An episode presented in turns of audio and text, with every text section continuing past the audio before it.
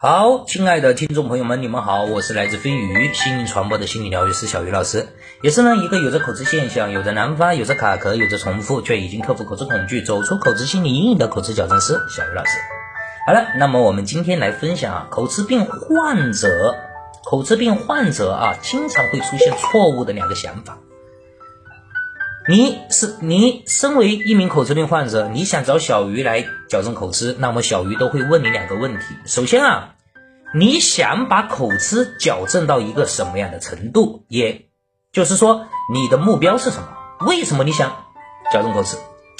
对于很久以前的口吃病患者朋友们，都会向小鱼说啊，但是现在来说好多了啊，应该是听了小鱼的课程之后，听到小鱼分享的音频之后，有了很大的改变。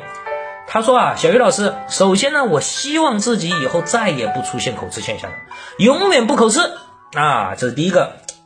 第二个呢，小鱼老师，我希望我以后啊，永远不紧张了，不，我希望我以后永远不要害怕说话，不，不要，不要因为发言而感到紧张害怕了啊。现在的你啊，现在小鱼在这里跟各位分享一下啊。如果是你认为这两个想法、这两个目标到底能不能实现呢？嗯，首先第一个，希望以后再也不出现口吃现象了。那你以后紧张了怎么办？那你以后碰到那你激动、生气啊、愤怒发泄的时候，那你出现了口吃怎么办？哦，那你会突然想，我的口吃还没好，因为我还是会口吃结巴，这可能吗？对不对？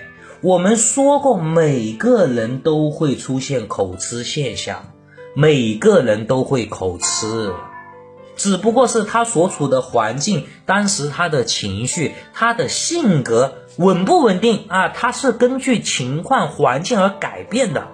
正常人也有那么多口吃现象啊，除了你不会说话，要不你永远都会有口吃现象。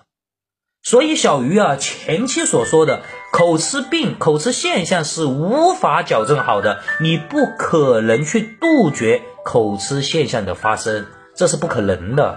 口吃现象绝对会存在，我们要矫正的，我们要突破的，我们要改变的是我们对口吃的恐惧心理，对口吃的恐惧阴影，这个才是我们要转变过来的啊。那么第二个。我希望以后啊，碰到说话的场景，碰到任何人任何场景，我希望我不要再紧张了，不要再再对说话产生恐惧感了。紧张、恐惧啊，我先跟各位说一下啊，紧张、恐惧其实是人的七情当中的一种，人们呢都会出现恐惧，我们是不可能抛弃它的，不管你有没有口吃，不管你会不会卡壳。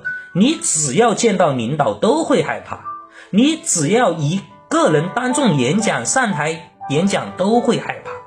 而且我记得啊，以前我是在什么地方看过一个调查，他是说调查了多少人啊，有百分之六十的人其实不是害怕死亡，害怕什么？害怕当众发言。这个不是你独有的害怕权。每个人都会害怕在当众、在公众场合以及自己害怕的情景下进行当众发言、进行说话，这是人，这是人之常情啊。这个就好比啊，如果说你说我不想要害怕、不想要恐惧，那么你害怕老虎吗？啊，怕，肯定嘛，谁都怕，因为害怕什么？害怕被吃掉。对不对？这本身就是一个恐惧，就是因为你有了这种恐惧，你才能规避危险啊！所以，所以没有人会把什么恐惧、害怕把它去除掉。我不可能，你也不可能。虽然啊，大家清楚，我们的口吃呢，有时候就是因为紧张而起的。所以说，我们想规避紧张啊，虽然说这是我们。人的心理正常的一个想法，但是大家要清楚，紧张是人人都有的，我们只不过要改变的是我们过分的紧张和恐惧。那么我们的前提，我，那么我们想矫正的目标和计划就是改变我们过分的要比正常人频率更高的这种紧张啊。比如说啊，我们正常人他是上台说话，他是因为口吃或者因为紧张啊，他是什么原因呢？他是因为紧张害怕这种场合，所以导致他大脑一片空白，所以产生了口吃现象。但是我们口吃病患者，他是因为什么呢？他是因为本身知道有口吃，所以他恐惧口吃，他想能够流利的说话，所以才产生比正常人更多的紧张，更大的恐惧，从而导致更多口吃现象的发生。大家可以去想一想啊，是不是这个道理？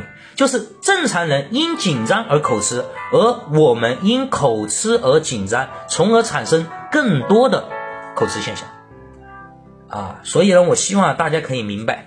好了，那么我们今天呢就分享到这里了，也希望小鱼的分享对你有所帮助。谢谢各位的收听。口吃矫正，请联系小鱼老师微信：xykc 二零二零三八或幺九八九八八零九八六三。相信小鱼，也给自己一次成长蜕变的机会。